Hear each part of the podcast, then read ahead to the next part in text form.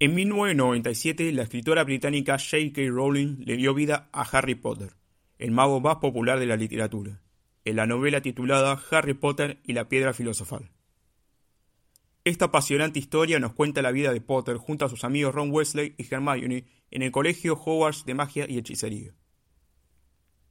Durante el transcurso de la novela, nuestros protagonistas conocen a Lord Voldemort, un malvado hechicero que desea apropiarse de la piedra filosofal para prolongar su vida.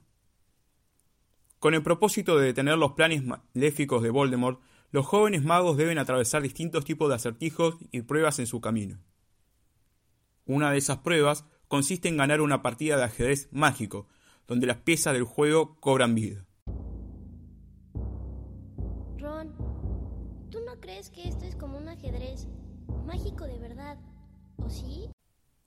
En este encuentro, Ron Wesley comanda las piezas negras de su equipo, mientras Harry Potter actúa como una de las torres y Hermione como un alfil.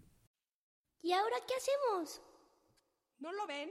Tenemos que jugar para cruzar el cuarto. Harry, tú toma el lugar de ese alfil.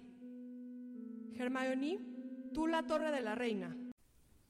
A medida que avanza la partida, Potter y los amigos consiguen una posición ventajosa y están cerca de ganar. Sin embargo, Ron Wesley, arriba de uno de los caballos, se debe sacrificar para concretar su victoria. Así es, Harry. Una vez que me mueva, la reina me capturará. Entonces tú podrás hacer jaque al rey. No, Ron, no. ¿Qué pasa? Él se va a sacrificar. Esta mágica partida de ajedrez simboliza las dificultades que deben superar Harry Potter, Ron y Hermione para conseguir la piedra filosofal y el duelo intelectual de los magos para ganarle al malvado brujo Voldemort.